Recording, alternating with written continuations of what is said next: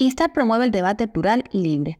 Las opiniones expresadas por los invitados y los participantes en este espacio no tienen por qué corresponderse con las de nuestra plataforma. Al ser este un programa de audiencia abierta, Instar pelará por el intercambio respetuoso.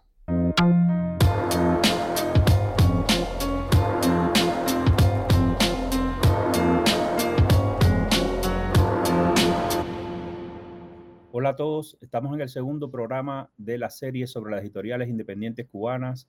Em, hoy conversamos con Orlando Rosardi, Orlando Rodríguez Sardiña, sobre el panorama histórico de las editoriales, editoriales independientes en el exilio.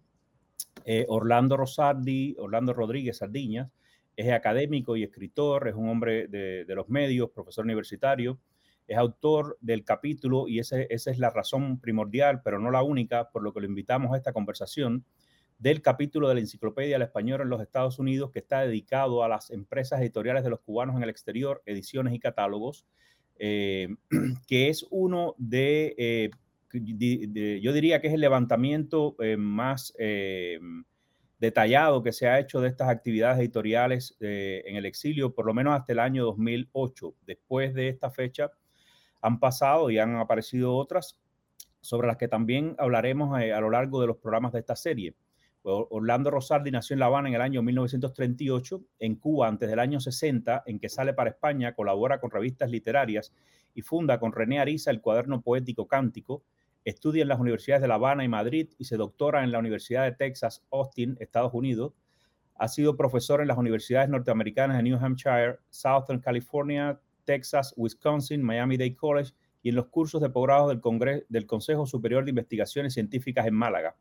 También ha dirigido los cursos de las universidades norteamericanas de Wisconsin, Indiana y Purdue en la Universidad Complutense de Madrid, España.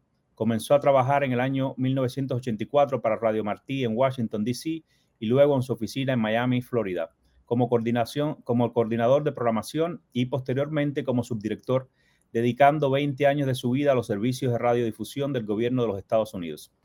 Hola Orlando, gusto saludarte. Hola. Hola Joaquín, me alegro de que ya estemos viéndonos eh, tele a tele, no cara a cara ni nariz a nariz. En fin, estupendo.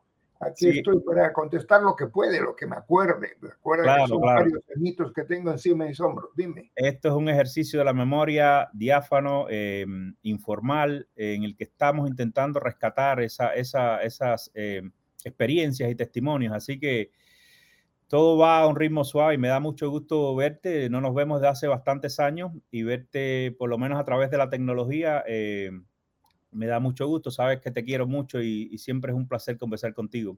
Em, quería comenzar, Orlando, hablando de em, este capítulo de la Enciclopedia del Español en los Estados Unidos, cómo surgió este proyecto. Este libro, em, tradicionalmente, o sea, el libro es una, es una colaboración entre Santillana y el Instituto Cervantes. Tradicionalmente, hasta el año anterior de este, de este capítulo, de este mm, libro de la Enciclopedia del Español de Estados Unidos, había el Instituto Cervantes publicado anuarios. Pero en el 2007 decide hacer una enciclopedia del español en el mundo y en el 2008 una enciclopedia del español en los Estados Unidos.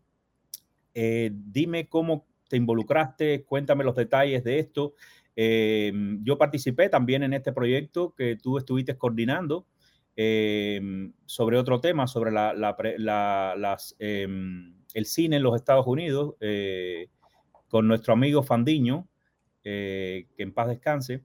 Y bueno, cuéntame un poco del proyecto para, para que los, los, que nos escuchan eh, pues entiendan un poco de qué va la cosa.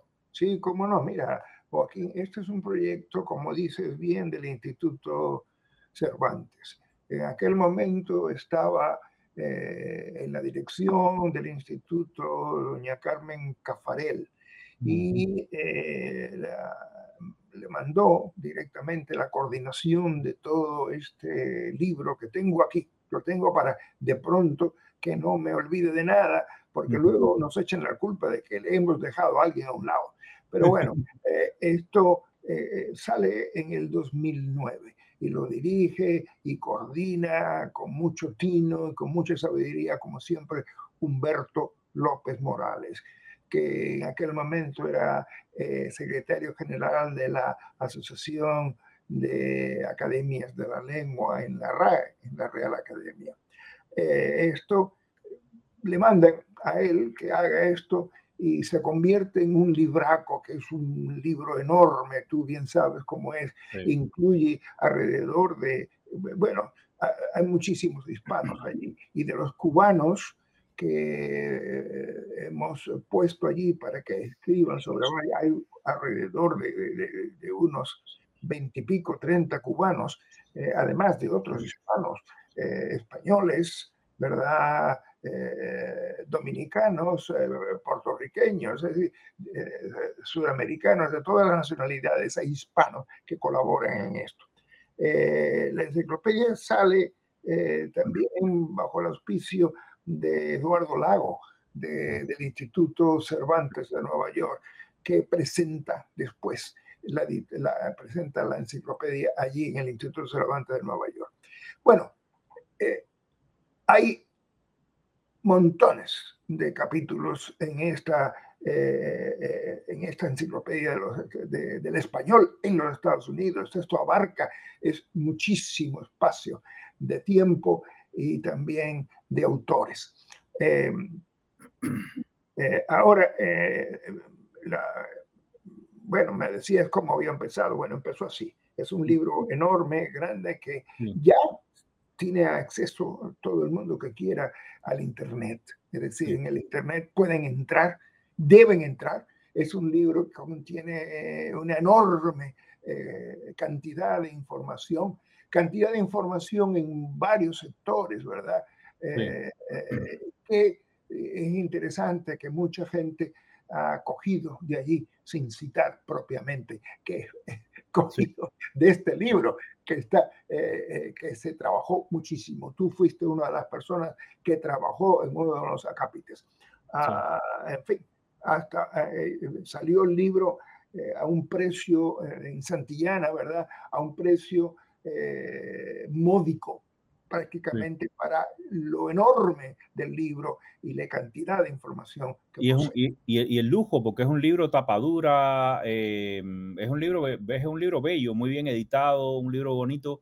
Eh, y yo quería eh, puntualizar ahí lo que decías, que este libro, el que quiera tenerlo físicamente, pues lo compra, pero el que no puede descargar los eh, capítulos independientes, en la página del Instituto Cervantes, en PDF, y acceder a esta información. O sea que, que básicamente uno, se da cuenta el, la misión de servicio que tiene este libro, que no es para vender, es básicamente para informar, porque ellos han dado la posibilidad de que uno descargue libremente los investigadores, las personas interesadas, descarguen libremente los PDF y los puedan em, tener, ¿no? Totalmente, totalmente. Es un libro de información al alcance de todo el que quiera. Es decir, yo insto a, que, a todo el mundo que lo compre, que lo tenga el papel. Yo soy una persona ya mayor de edad eh, y me encanta el papel más que la vista. Es decir, el ver algo es, es informidable, como lo están viendo ahora y como estamos ahora utilizando eh, este medio para llegar a todos. Pero el papel, estoy enamorado del papel de hace muchísimos años y cuando cojo un libro inmediatamente lo abro y lo huelo. y huelo la tinta, que es todavía eh, algo que me atrae muchísimo. Nosotros somos todavía hombres de papel. Yo me, sucede igual. Yo eh, trabajo con la tecnología muchísimo y, he tenido que trabajar en toda, todo, toda la, la, la, migración que, que, ha tenido los medios a la tecnología, pero em, las lecturas más íntimas sigo haciéndolas en papel. O sea, me gusta el contacto físico, me gusta... Y eso es un hábito. O sea, yo sé que las generaciones eh, eh, nuevas han ido perdiendo el hábito este de la lectura que no sea a través de un tablet o de una pantalla. Eh, pero es básicamente un, hábito, el mismo que tenían la gente de sentarse a leer un periódico y tomarse una taza de café. Ahora ese cambió porque el mundo y la tecnología se han, se han ido imponiendo de esa manera, ¿no? Sí, Joaquín, yo tengo entre mm, mis poesías, tengo un poema que se llama Libro Viejo. Y en el libro viejo es algo que tú lo tienes contigo, lo abrazas, te lo llevas a la cama como si fuera una mujer. y entonces lo tienes allí contigo sobre tu pecho. Y ese libro viejo tiene siempre una información nueva, aunque sea viejo, aunque lo hayas leído varias veces, vuelves a leerlo y salta de una información nueva y ese libro te lo llevas a la cama, pero no te puede llevar a la cama un ordenador, no te puedes llevar a la cama una, cosa tan enorme como esta, ¿verdad? No tiene eh, la humanidad sí, sí, que tiene un libro. Y no, y no es igual cuando te cae la, cuando te quedas dormido y te cae en la cara el libro, cuando te cae en la pantalla del celular o algo así. es diferente.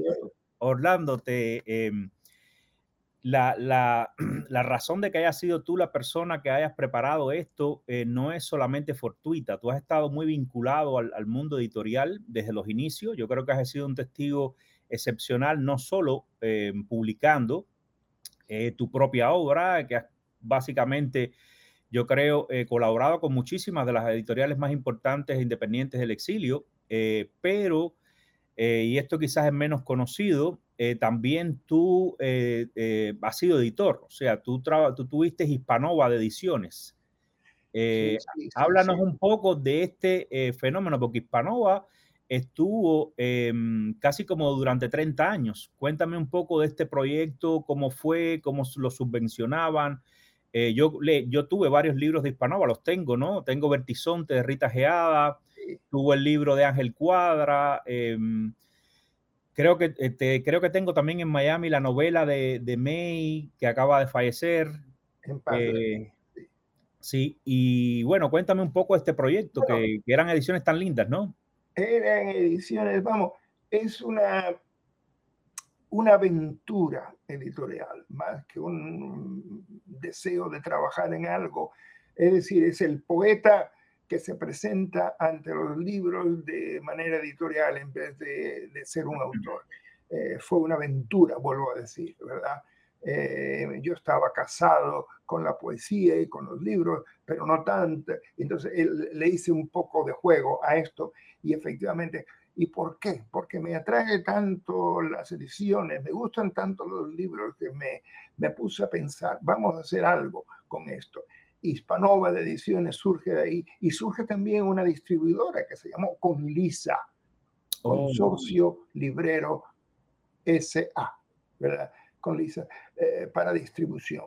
Eh, y otra de las cosas es interesante, siempre leo también, leo aquí abajo, eh, eh, el panorama histórico de las editoriales independientes. ¿Y por qué estamos llamándole independientes? Porque alguien nos robó el, el, título. Es decir, no hay por qué ser independientes si todas las editoriales son independientes. Es porque existe un malhechor, existe un grupo que edita bajo eh, la no protección, sino bajo el mandato de eh, ciertos gobiernos. No vamos a mencionar porque todo el mundo lo sabe, ¿verdad? Exactamente. Y tenemos que usar la palabra, la palabra independientes. No existen existen editoriales. Entonces, pero seguimos poniendo editoriales independientes para decirle, señores, no, no tengo nada que ver con el gobierno de Cuba.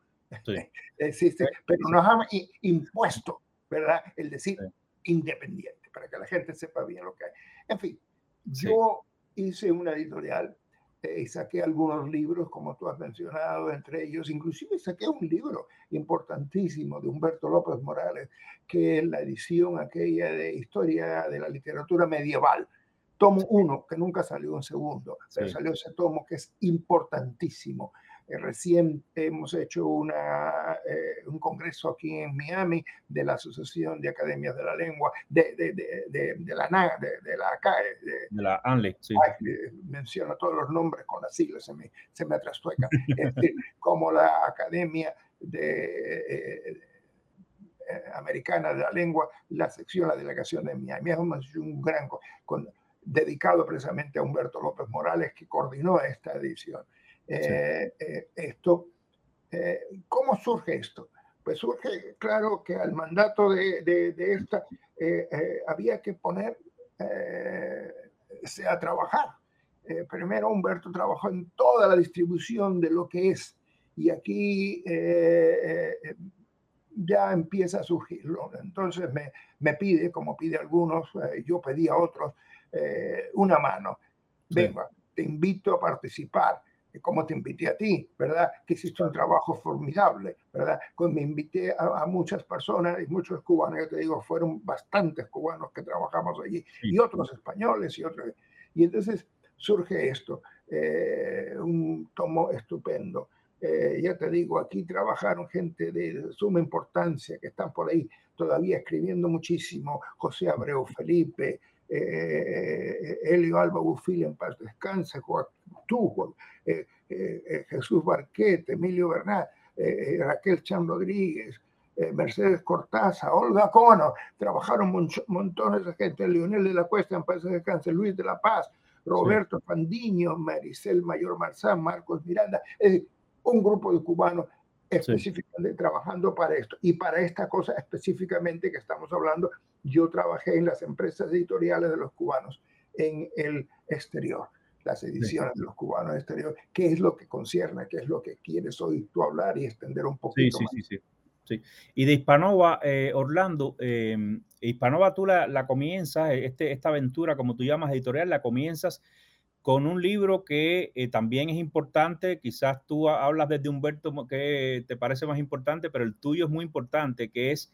una antología de la poesía eh, escrita, es, este. Es una antología de la poesía escrita eh, reunida desde el 59 hasta el 73, o sea, ese momento en que se divide la poesía y la literatura y el país. Y esta antología tiene la peculiaridad de que es la primera, creo yo, recordar, que reúne autores de adentro y de afuera. autores que eh, permanecían en Cuba y autores exiliados también. Esto, surge, esto lo edito, ya yo tenía la idea de antes, ¿verdad? Yo salí de Cuba en el año 60, como, con un grupo en el barco Covadonga, y no he regresado nunca. Entonces, eh, desde el año 60, ya antes, cuando escribía poesía y, editaba algunas cosas en Cuba que salieron algunas revistas, etcétera, eh, ya yo tenía la idea de poner y cuando salgo sobre todo y leo autores afuera y autores de adentro, digo, bueno, ¿por qué así? Todos somos autores de esa isla, uno con una circunstancia de interioridad y otro de exterioridad. Es decir, uno está fuera, pero somos autores de esa isla, somos uno solo, es decir, eh, con diferentes circunstancias. Entonces, precisamente eh, eh, me doy a la tarea, ¿verdad? Aunque se dio la tarea, primero hay que ser fiel a lo que es verdad. Humberto López Morales, que edita un libro en Cádiz, en mm. España, un libro eh, en el 61-62, que precisamente es sobre la poesía cubana, pero oh. no en la extensión en que yo lo hago después. Él me incluye como uno de los poetas más jóvenes, figuras de tú, ya que lo, como ha corrido el agua por debajo de los puentes. Entonces, eh, eh, entonces yo saco ese libro, eh, La última poesía cubana en el año 72, con un prólogo extenso sobre lo que es la poesía, lo que es. Pero lo importante es que allí incluye autores importantes de dentro de Cuba, no importa la ideología, y de fuera de Cuba tampoco importa la ideología. Es decir, y reúno por primera vez los autores de dentro en una sola poesía, que es lo que es, una sola poesía, poesía cubana. Sí. Eso es súper interesante porque aparte de eso, yo creo que es también, em, ha sido la, práctica de la mayoría de, de las editoriales del, exilio, con algunas excepciones, y obviamente los editores de estas editoriales tienen las razones para, para, digamos, publicar solo autores exiliados. La fundamental es que los autores exiliados tienen menos plataformas de promoción y de publicación, etcétera, pero ha sido, yo creo, la, la, mm, la práctica más común, o sea, de las editoriales. Eh, claro, tú lo hiciste en una época súper pionera, en el año 73, ¿verdad? 72. 72, pero esto, o sea, otra gente lo han seguido haciendo como una práctica, publicando autores tanto exiliados como, como adentro y que me parece que es em, eh, un síntoma quizás o una señal de, la voluntad que hay de comunicación, ¿no? Fundamentalmente desde las instituciones que se han creado en el exilio. Lo que tú hablabas de, editoriales independientes es una discusión eh, o una conversación que hemos tenido. Yo la, la, tuve en un programa que va a salir después que este, pero que se grabó antes, eh, con Luis de la Paz y es muy simpático porque hasta ese momento uno está dentro de la trampa esta y uno, y uno le pone independiente porque uno em, sabe lo mismo que estás diciendo, que nos han hurtado eh, algo y uno tiene que precisar, pero eh, sería innecesario. Son editoriales, hasta las grandes editoriales empezaron siendo pequeñas editoriales, pequeños proyectos editoriales, y aparte las editoriales que se han creado en el exilio, algunas no son tan pequeñas como Ediciones Universal, por ejemplo, ¿no? Yo no diría que es exactamente una pequeña o que fue una pequeña editorial. O sea, yo creo que tuvo una envergadura y tuvo una, eh, tenía una distribuidora, una librería. O sea, era un negocio, digamos, ya más establecido. Y hay otras aventuras y proyectos editoriales muy interesantes como el tuyo de Hispanova. Yo quería eh, que me contaras un poco, eh, Orlando, porque no solo tenías este proyecto tuyo, sino que tú colaboraste y publicaste en muchas. Que me dieras una especie de panorama de, digamos, de, las, de las editoriales en esa época, 60, 70, cuáles son los actores que tú crees que fueron más importantes en esa época. Sí, señor, sí, señor, tienes mucha razón. Bueno, tú sabes que cuando nos reunimos los cubanos eh, en, otros países, en otras circunstancias, que no sea la isla, inclusive en la isla, tendemos a que no se nos conozcan, somos bastante histriónicos. Eh, nos gusta salir a escena y decir, aquí estoy yo.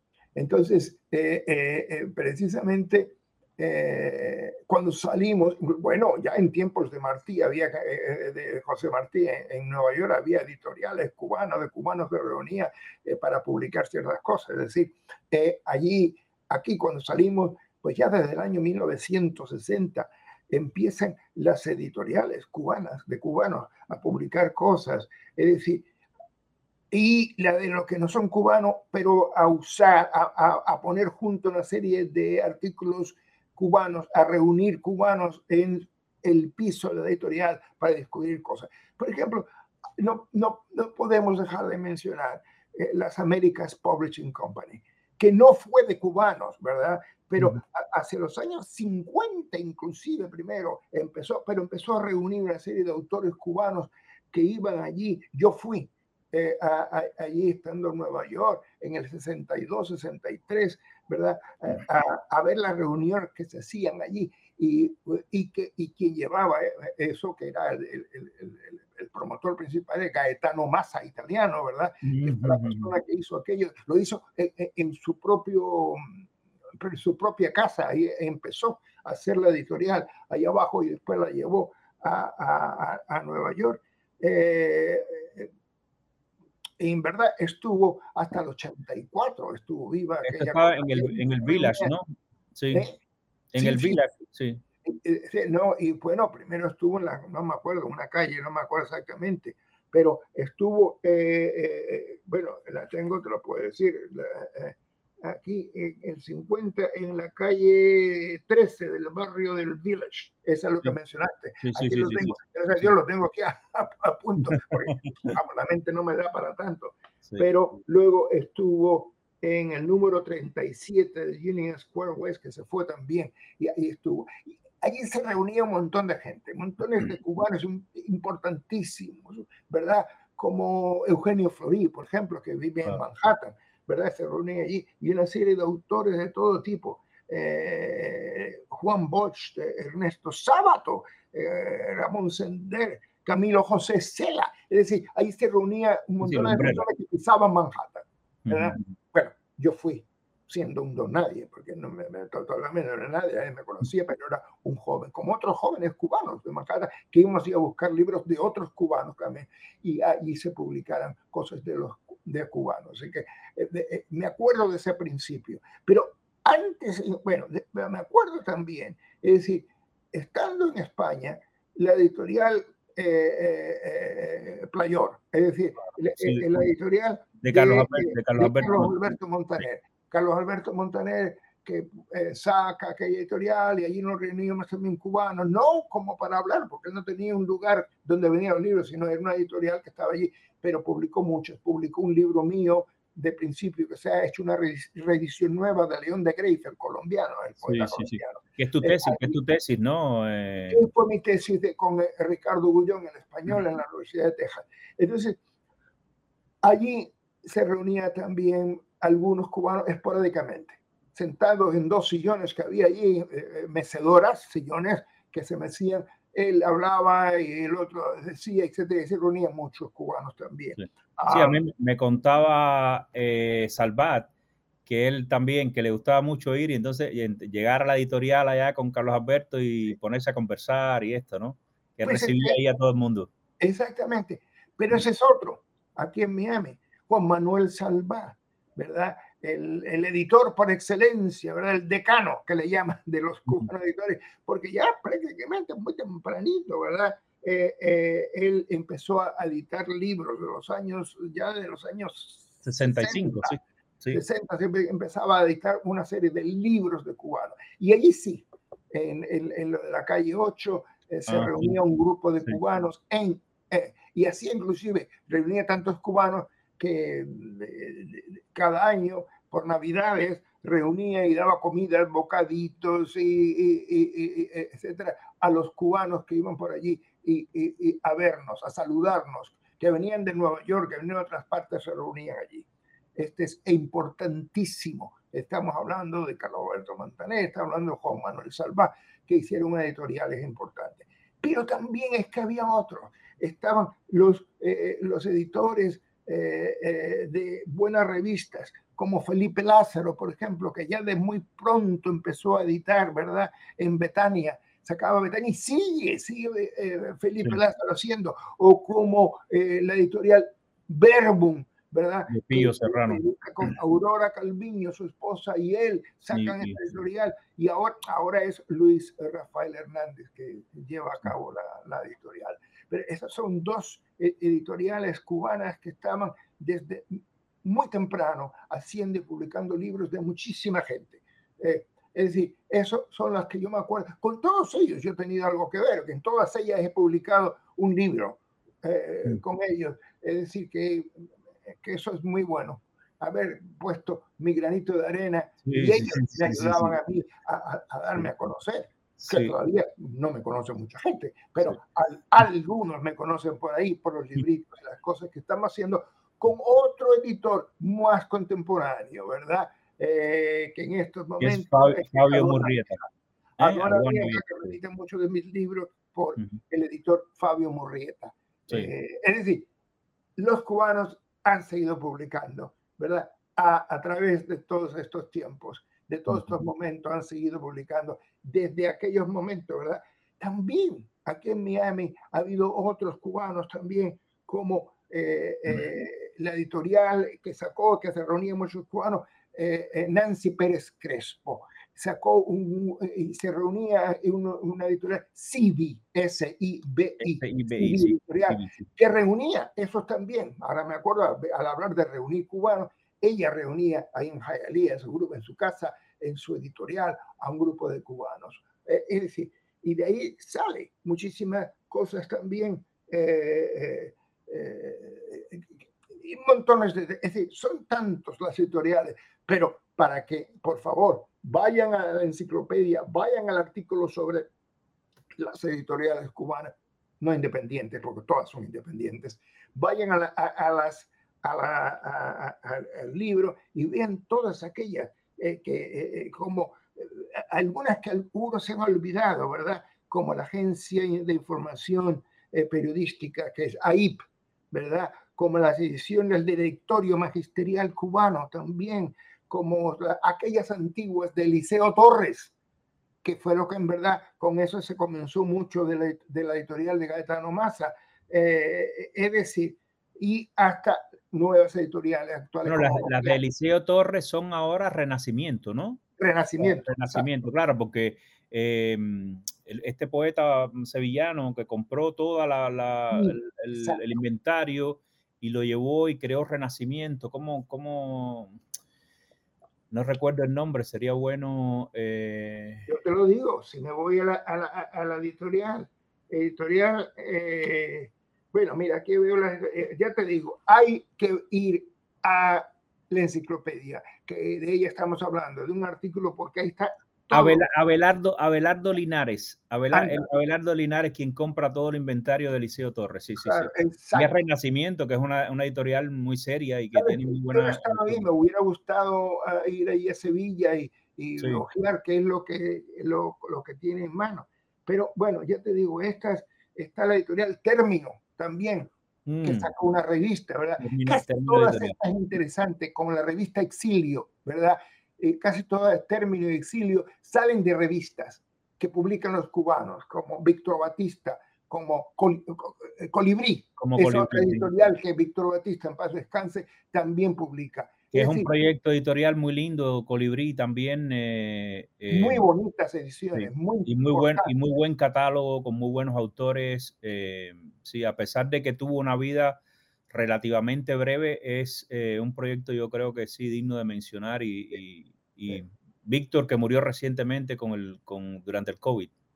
Exactamente, Víctor eh, en exilio. Un gran, mecenas además de la cultura cubana, porque no solo que haya publicado esto, sino que eh, sufragó muchas ediciones personales, ayudó a muchos, a muchos artistas. Totalmente, totalmente. Él siempre estaba metido en todas esas cosas. Yo lo conozco desde Nueva York cuando éramos exiliados en Nueva York, empieza la revista Exilio, yo publiqué muchas cosas en Exilio. De ahí sale la, editorial también. De ahí sale Colibrí, en cierta manera, ¿no? De, esa extensión de exilio. Muchas de las editoriales surgen a través de revistas que fueron en su momento. Y de ahí se va y se extienden en ediciones. Es decir, eh, Sigue siendo, sigue siendo la tendencia, incluso en las editoriales que han surgido, digamos, posteriores a esta época que, a la que nos estamos refiriendo ahora, ¿no?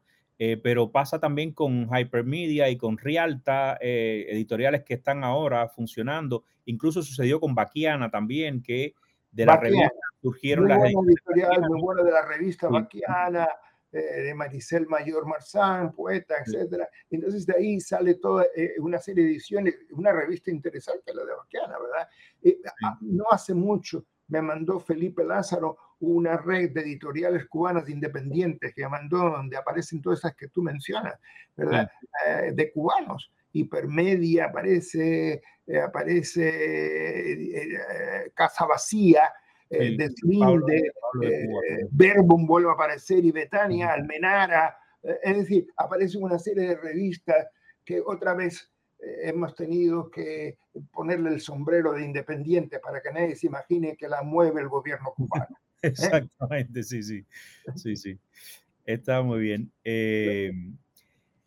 Orlando, para ir digamos, o sea, yo, quiero que me hables un poco también, porque tú has estado eh, en la posición en la que estoy yo ahora, conversando contigo, tratando de rescatar la memoria, tratando de, em, eh, digamos, explorar este, este territorio a veces tan, tan em, complejo que es el de la cultura del exilio y de, la, de, la, de la, permanencia eh, de una cultura que se ha desgajado de otra y que sigue siendo fundamental para entender no solo la que, de la que se descajó, sino la que será en el futuro. Yo digo que la Cuba del futuro nunca no puede ser sin su exilio, está condenada a no existir sin su exilio, porque la, la, emigración es tan grande que es imposible narrar la historia de Cuba ya eh, sin contar con esta historia que estamos nosotros tratando de reconstruir por acá, ¿no?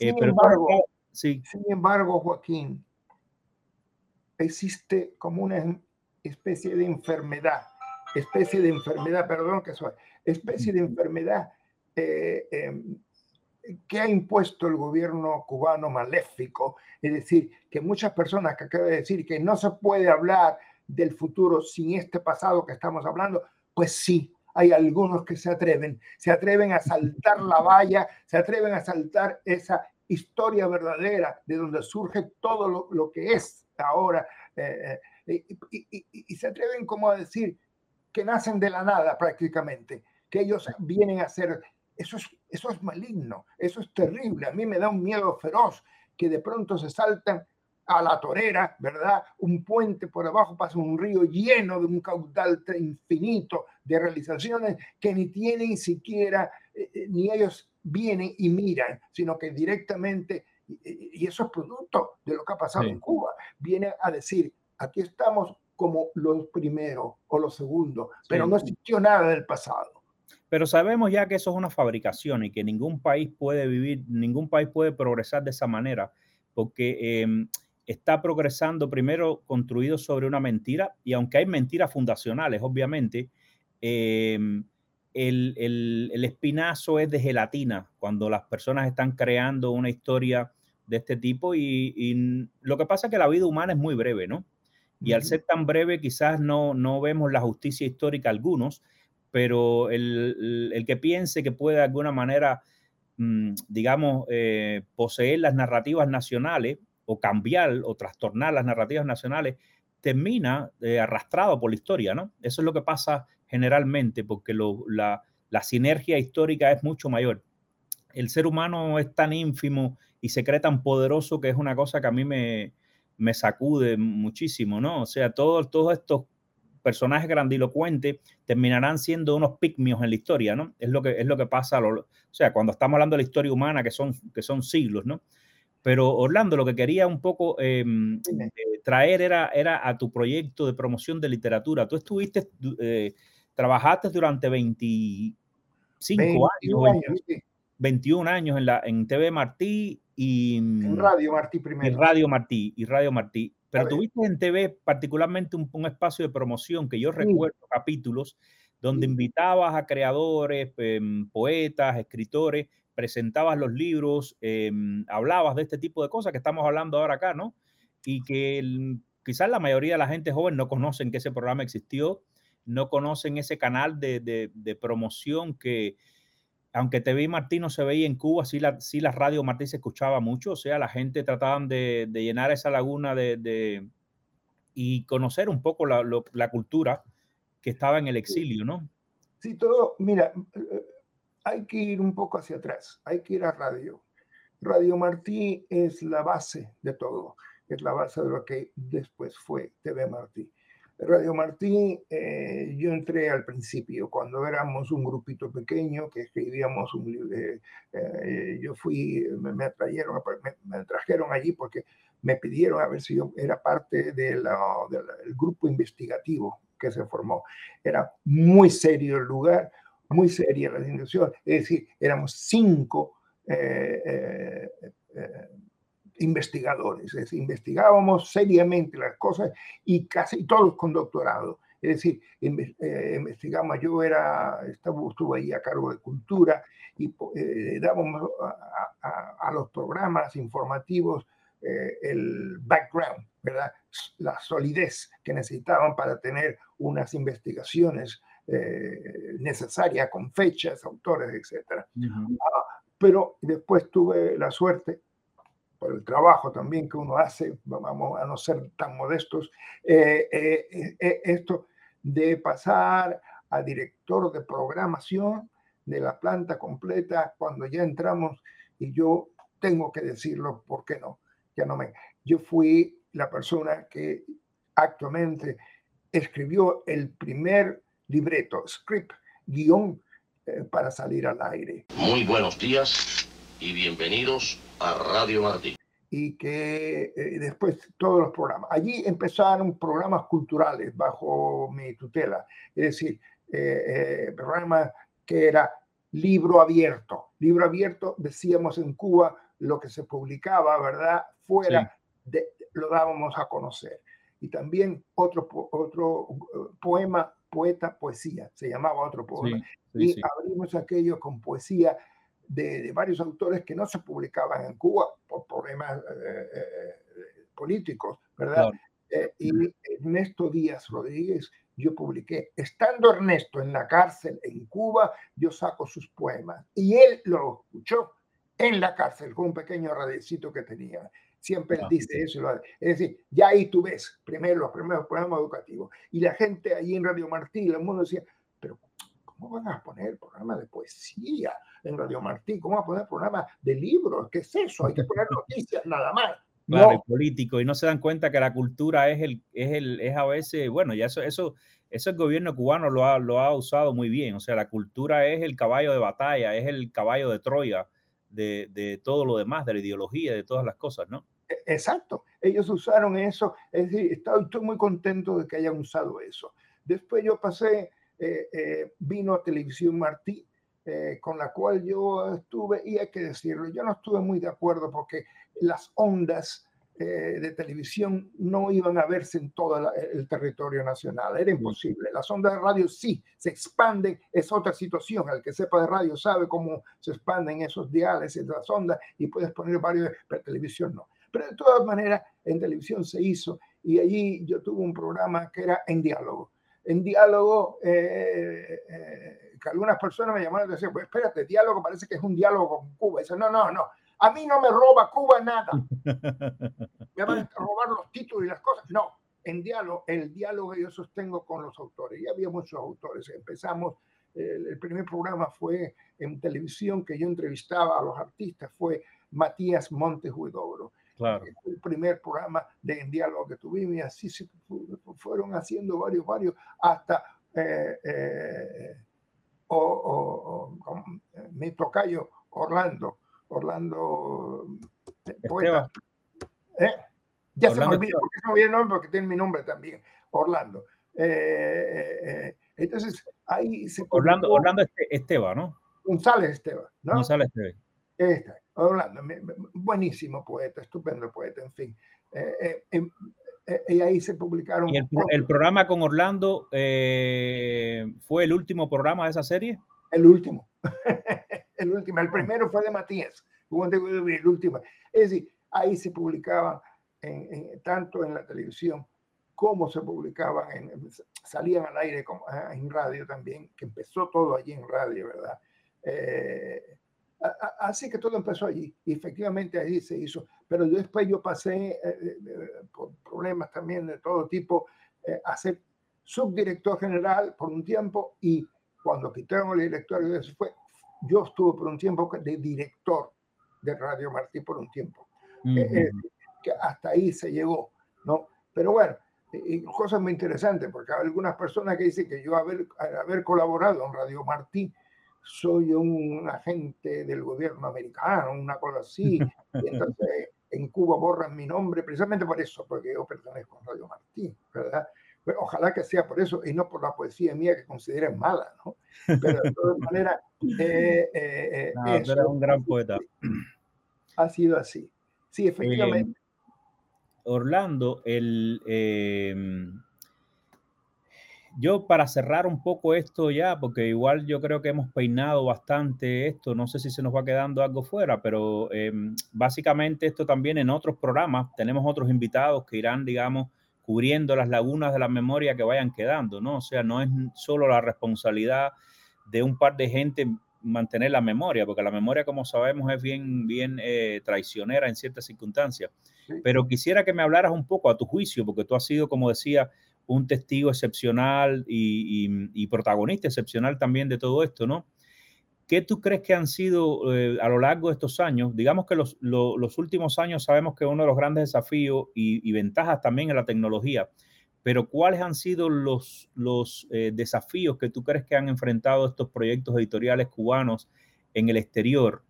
Eh, que hay muchísimos. O sea, primero creo que hubo una gran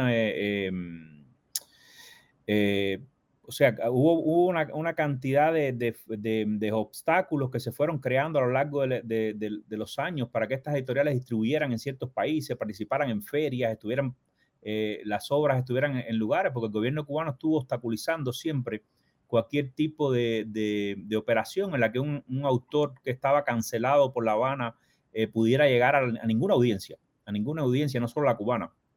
Eh, pero ¿qué, desafíos tú crees que han enfrentado estos proyectos eh, desde la parte, pudiera ser económica, empresarial, eh, política, no sé, pero me gustaría ver tu visión de eso. Bueno, mira, eh, hay que decirlo, es decir, todos los cubanos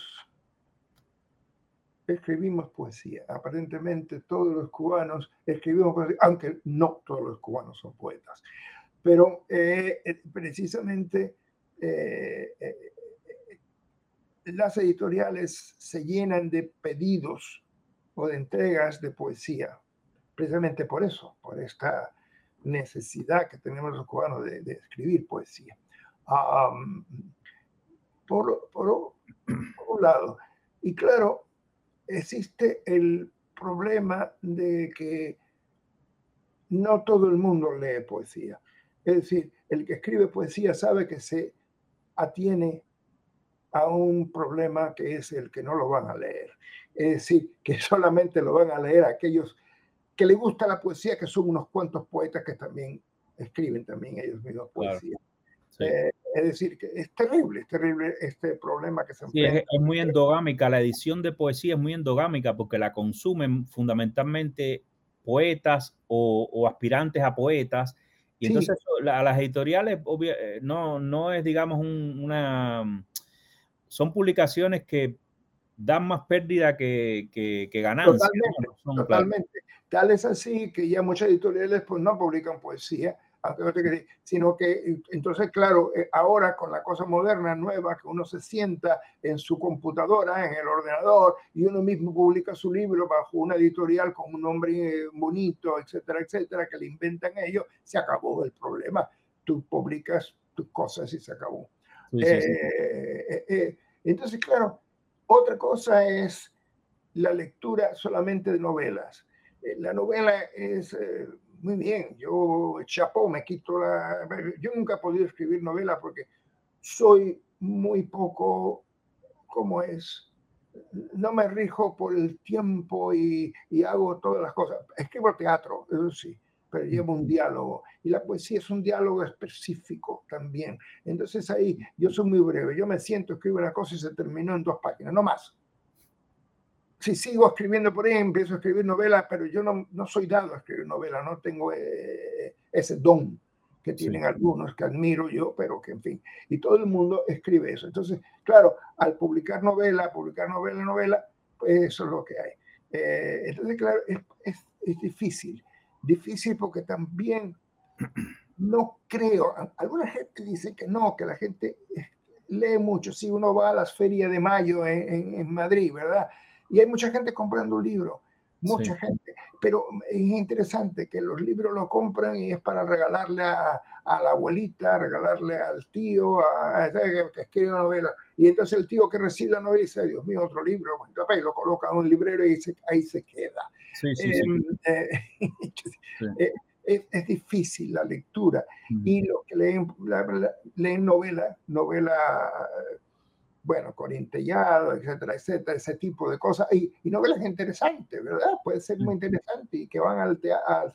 Eh, acabo de ver una cosa muy bonita de Almudena Grandes que conocí, que fue amiga, es decir, estupenda, eh, pero también tiene una mentalidad estupenda para, para, crear eh, cosas de este tipo, ¿no? entonces, ¿qué sucede? Que ya no se lee en la cantidad que se leía antes, ya el libro no, como uno tiene la pantalla de, a su alcance, las pantallas del Internet y toda esa programación que a veces es muy buena, es muy variada, y la gente se va allí. Es, por un lado televisión, por otro lado la, las eh, series y los streaming de, de, series y de películas y todos estos servicios yo creo que obstaculizan. Yo creo que hoy se lee en cantidad mucho más, o sea, como nunca antes en la historia. El gran problema que yo veo es que se publica como nunca antes en la historia. Sí, sí. Que no hay además filtros y yo estoy en contra de los filtros. Yo siempre, yo incluso tengo un nombre para esto, ¿no? Yo tengo un nombre para, para ciertos galeristas eh, atorrantes, para ciertos editores atorrantes, que es que se creen aduaneros. O sea, ellos sienten que están, eh, sientan las pautas de lo que deben hacer. Y a mí me parece que estos son eh, oficios que se deben asumir con una humildad muy grande, eh, una humildad y un respeto a la creación y a la grandeza. Hay cosas que no deberían publicarse porque no, no tienen la calidad para hacerlo y están polucionando los anaqueles y, el, y todo, pero yo creo que, que, que, lo que ha pasado ahora es que no hay este, este filtro, este filtro, este aduanero sigue existiendo en ciertos espacios, pero hay como una, eh, hay como una suerte de, de, de gran hueco o algo así por el que se va todo lo demás, porque la gente puede autopublicarse, la gente puede, eh, cualquiera puede crear con, con, sin ningún tipo de, de economía, crear una, una eh, empresa de este tipo. Y esto crea un problema muy grande, que es el problema de la, antes tú, tú sabías que las novelas que te tenías que leer para ser una persona culta. Hoy eso se ha multiplicado por 70, 80. Antes tú sabías los artistas que tenías que conocer para ser eh, una persona que conocía. Ya es imposible conocer la cantidad de artistas que son millones, porque uno está expuesto además a un arte y a una literatura que no estaba expuesto hace 20 o 30 años, que es incluso el de otras lenguas con las traducciones y todo esto. O sea que yo creo que nos enfrentamos a un mundo mm, complejo en el que nadie puede pretender ser el erudito enciclopédico de hace tres siglos y, y sí, yo estoy de acuerdo contigo que es muy raro el proceso. Uno no sabe, em, uno cree que están leyendo más gente porque hay más gente que están eh, alfabetizada y todo esto, pero eh, eso no se puede medir realmente. O sea, eh, Los, poetas no, no, no llenan estadios, los estadios los llenan, o sea, como, como por ejemplo, yo recuerdo em, Allen Ginsberg que, en Europa en una gira de esta llenaba estadios y, leía los poemas y toda esta época en los 60, ¿no? Y eso ya no pasa, eso los estadios los llenan ahora Bob Bunny y, otra gente, ¿no? Cantantes y gente así.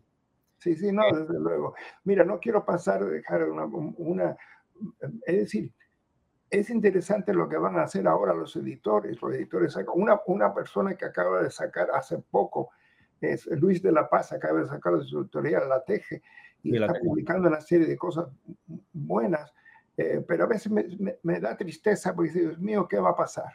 Porque ya empezamos a, sacar cosas que a los 3, 4, 5 años no se puede seguir con aquello, porque no, no da para mantener sí. esas cuestiones.